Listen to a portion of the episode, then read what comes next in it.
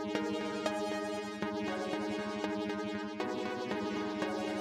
Nueve minutos pasaron de las 13 hasta las 14, nos quedamos en todo en juego, nos vamos a sumergir. Bueno, antes de presentar el, próximo bloque, eh, le mandamos un saludo, abrazo, contenedor y el cariño de siempre, nene. A Franco, a Franquito, nuestro amigo el Tano Madeo, que nos está escuchando desde el norte de Brasil. Brasil, ¡ay, justo ahora!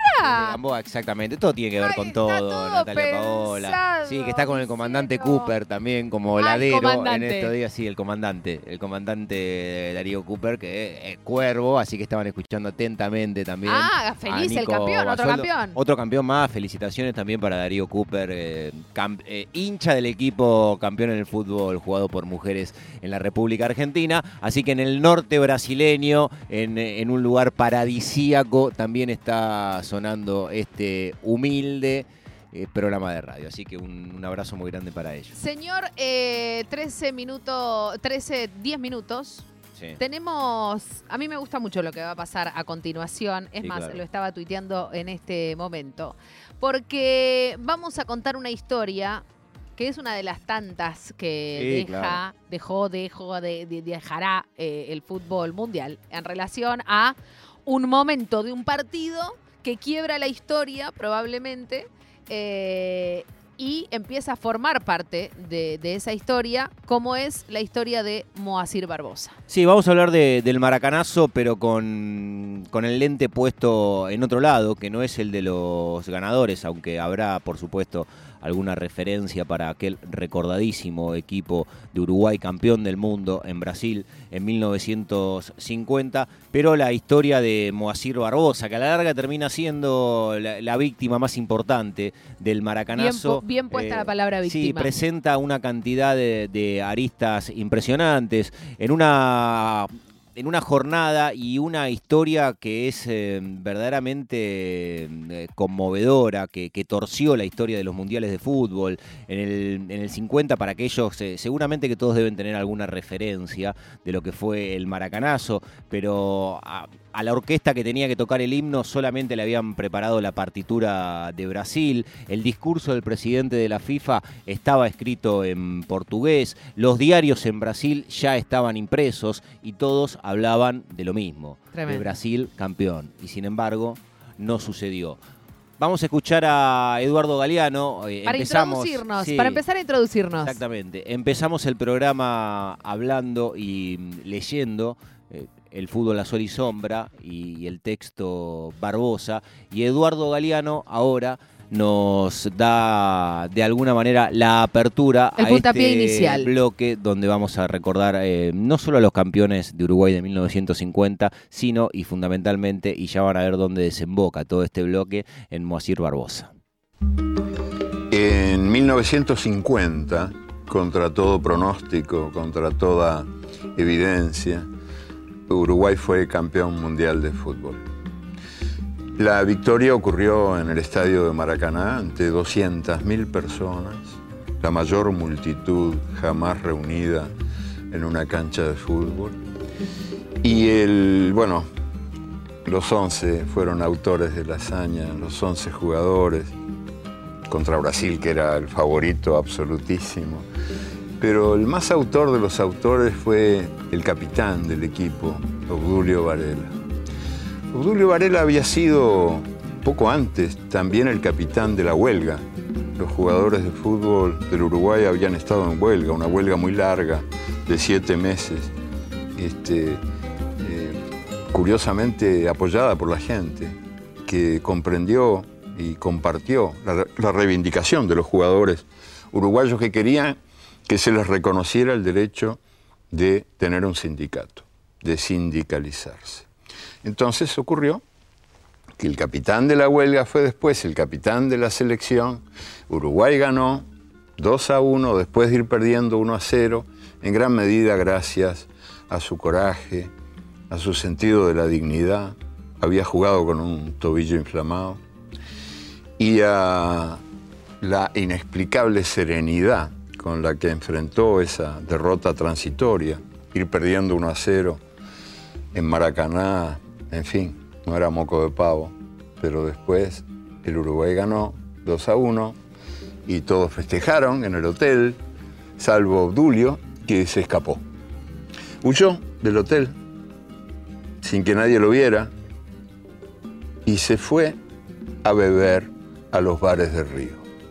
Caía la noche, la noche más triste que la ciudad recuerda, según dicen los que la vivieron. Y, él entraba, Abdulio, en, en las cantinas, en los bares, y en todos lados encontraba gente rota, destrozada, llorando. Y así viéndolos de a uno, le daban una pena tremenda. Pero ¿cómo pude yo cometer esta maldad, pobre gente?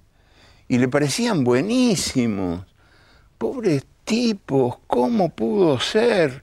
Y él que los había odiado un rato antes, aquella bestia rugiente de doscientas mil cabezas, ahora los veía de a uno y bebía con ellos. Por suerte nadie lo reconoció. Estos llorosos que gemían, todo fue por Ovidulio, todo fue por Ovidulio. Y ninguno se dio cuenta de que Ovidulio era ese que estaba con ellos la noche entera abrazado a los vencidos.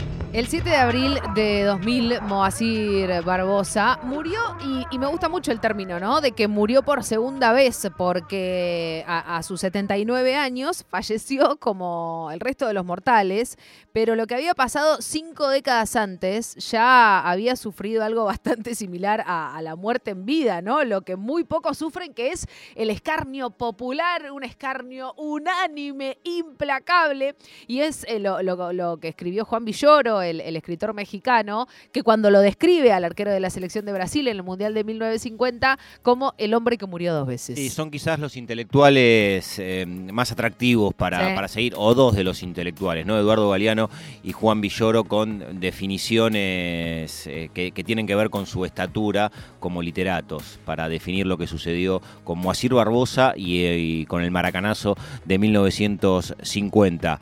Para muchos es la tragedia deportiva más significativa de todos los tiempos.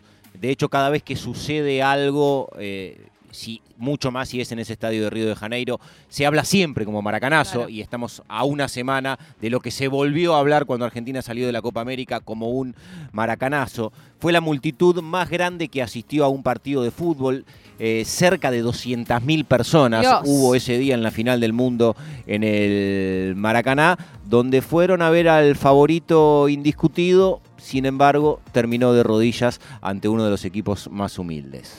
Em, también la leyenda fue, decíamos, ¿no? Eh, bautizada como, como Maracanazo y en su historia también viven miles y miles de, historia, y lo decíamos en el comienzo, la de Barbosa es una de ellas. Eh, y esa pena que vivieron los, los anónimos fue mucho más potente en, los protagonistas, digamos, porque casi todos los jugadores que hasta ese día eran ídolos nacionales se pierden eh, en el olvido.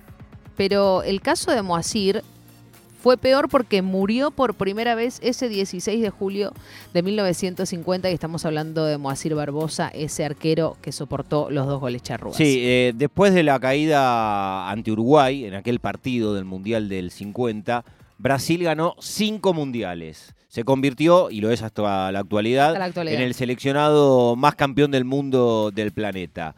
Sin embargo, todo lo que vino después y toda la gloria que tiene el fútbol brasileño nunca, nunca hicieron olvidar la tristeza que se vivió en el Maracaná. 200.000 personas, lo decíamos, que fueron testigos de alguna manera de un día que quedó grabado en el alma de todo el pueblo brasileño. La pena más alta en mi país por cometer un crimen es de 30 años.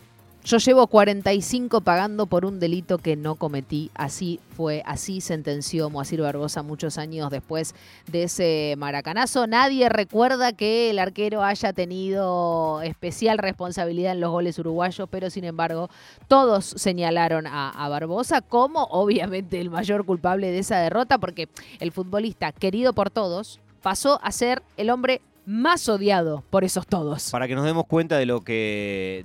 del impacto que tuvo aquella derrota, algunos de los títulos de, los diarios de aquel día fueron. La peor tragedia de la historia de Brasil. Bueno, Así titulaban los diarios después de perder la final del mundo con Uruguay. Nuestro Hiroshima. Ese me parece que es como te, grafica ¿no? Lo, que significaba para Brasil en ese momento. Mario Filo es un prestigioso periodista brasileño y escribió después del Maracanazo en su columna, la ciudad cerró sus ventanas, se sumergió en el luto. Era como si cada brasileño hubiera perdido al ser más querido. Peor que eso, como si cada brasileño hubiera perdido el honor y la dignidad. Tremendo, bueno, La tristeza, evidentemente, de las más profundas, e insistimos porque vamos hacia ese lugar. Y todos los dedos señalaban, a una persona, que era Moacir Barbosa. Em, quizás hubo una persona que, lo defendió y fue uno de sus grandes rivales, y estamos hablando de Obdulio Varela. Eh, el negro jefe declaró: la culpa no fue de Barbosa, a esa pelota la hizo entrar el destino. Me parece una de las frases más preciosas. Fue el primer gran arquero de la historia del fútbol brasileño, Moacir Barbosa, pero todo lo bueno que había hecho hasta aquel mundial quedó eliminado por, por el recuerdo de ese partido. Solo quedó en la memoria colectiva de aquellos dos goles de, la Celeste. Muchos años después, em, cuando Barbosa ya, ya, era un, un, hombre grande, un anciano casi, y se preparaba Brasil para la Copa del Mundo de 1994, asistió a la concentración para saludar eh, a los futbolistas, pero la Confederación Brasileña de Fútbol no lo dejó entrar. Volvieron a señalarlo y dijeron ese hombre es el de la mala suerte. Barbosa, que ya retirado eh, en el 63, trabajaba en el Maracaná y su jefe, eh, Abelardo Franco, le regaló los postes cuando la FIFA ordena instalar los, los nuevos arcos de, hierro. Se los lleva a lo Palermo, se los lleva Barbosa. ¿Y qué hizo con, ese arco Moacir Barbosa? le dijo que, que los quería, pero los postes del Maracaná los partió con un hacha y los quemó hasta hacer de ese arco una montaña de cenizas. Pero, como escribió Eduardo Galeano, el exorcismo no lo salvó de la maldición. 21 minutos pasaron de la hora 13. Vamos a escuchar a Tabaré. ¿Le parece, caballero? Porque estuvimos hablando con, con Tabaré Cardoso. Eh, y, nos contaba esto en relación a lo que es el sentir uruguayo en relación a este maracanazo, porque la madera que se convierte en brasas es 1963 y Moacir Barbosa está quemando los postes eh, que 13 años atrás fueron su prisión perpetua. Son los postes del Maracanazo, la final del Mundial de 1950. Eh, Brasil, dijeron todos, perdió por su culpa, cantó Tabaré Cardoso. Quema los palos Barbosa del arco de Brasil, la condena del Maracaná. Se paga hasta morir. Tabaré Cardoso en todo. Bueno, eh, acá les habla Tabaré Cardoso, el director de la Murga Garrate Catalina, eh, compositor y cantautor uruguayo. Y en esta oportunidad quiero contarles un poco la historia de una canción mía que se llama Barbosa y que habla acerca de, de la tragedia de la vida post eh, mundial del 50 para la figura y la persona de Moacir Barbosa, que era el arquero de la selección de Brasil de ese año, que era un tipo que venía eh, casi con la valla invicta que era un super ídolo, eh, bueno, un arquero maravilloso y que bueno, que fue completamente sepultado en vida después de la derrota del 50 en su propia casa y fue como el chivo expiatorio sobre el cual recayó toda la derrota de, de Brasil porque Brasil iba ganando 1 a 0 y bueno, Uruguay lo empata gol de, Giafino. Y faltando algunos minutos, eh, Gigia, eh, Edgardo Alcides Gigia, eh, bueno, se escapa por la punta y, y en lugar de levantar el centro le pega tres dedos y la pelota pica y le entra en el palo que tendría que haber custodiado él. Entonces, bueno, imagínate que recayó toda la culpa y la responsabilidad sobre el pobre tipo. Eh, esa historia a mí me, llegó a través de, por supuesto que la historia de la leyenda de Maracaná es algo con, la que nos criamos todos los que nacimos después de, de, ese mundial. Yo nací unos cuantos años después y ya era algo completamente mítico y casi como que una leyenda fundacional épica en la historia del país. Traspasó los límites del fútbol. Y bueno, pero obviamente que siempre contaba desde la alegría de la victoria y de ese logro, de ese segundo título mundial. Eh, y nunca había reparado en la otra parte, que si hay un campeón, hay alguien que, que está derrotado. Y bueno, y un día leyendo el libro Al fútbol a sol y sombra de Eduardo Galeano, me encontré con la historia desde el, contada desde el otro lado, del lado de, los perdedores y del lado particularmente de Barbosa. Y me empecé a interiorizar y a buscar eh, cosas de la biografía de, él. Y, y, bueno, y terminé armando esta canción que en realidad siempre digo que es un poco plagio porque digo que la música es mía, que la letra es de Eduardo Galeano. Entonces ya también aprovecho y me saco cartel este, de haber hecho algo en conjunto con Galeano, aunque en realidad fue un robo a mano armada. Pero bueno, eh, por lo menos tuve la dignidad de, de, de, ponerle, de poner esa idea en versos y aunque sea algo hice. Buenísimo. Me encantó.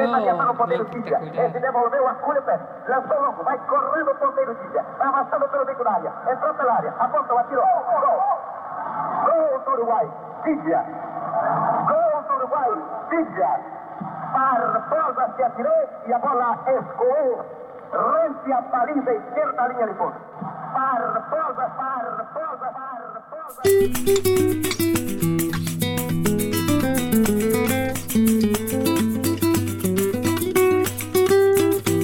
La noche está de luto, la fiesta terminó, el mundo no comprende qué pasó con el campeón. Está desierta, el sueño se perdió, el llanto de un borracho es un montón de maldición. Cuida los palos, Barbosa, del arco del Brasil.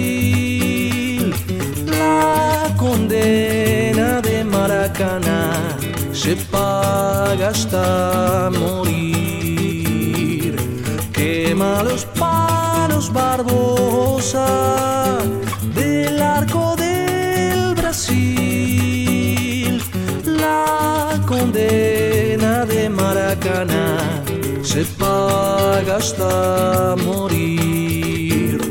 Un viejo vaga solo, gente sin piedad señala su fantasma sin edad por la ciudad.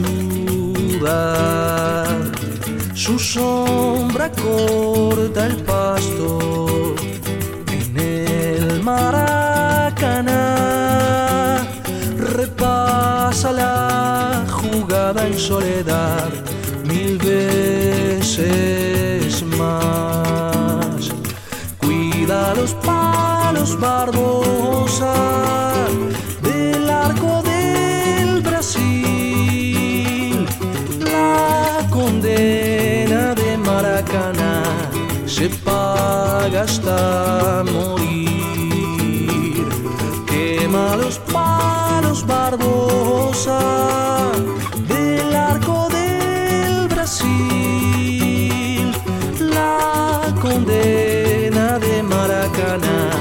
se paga hasta morir.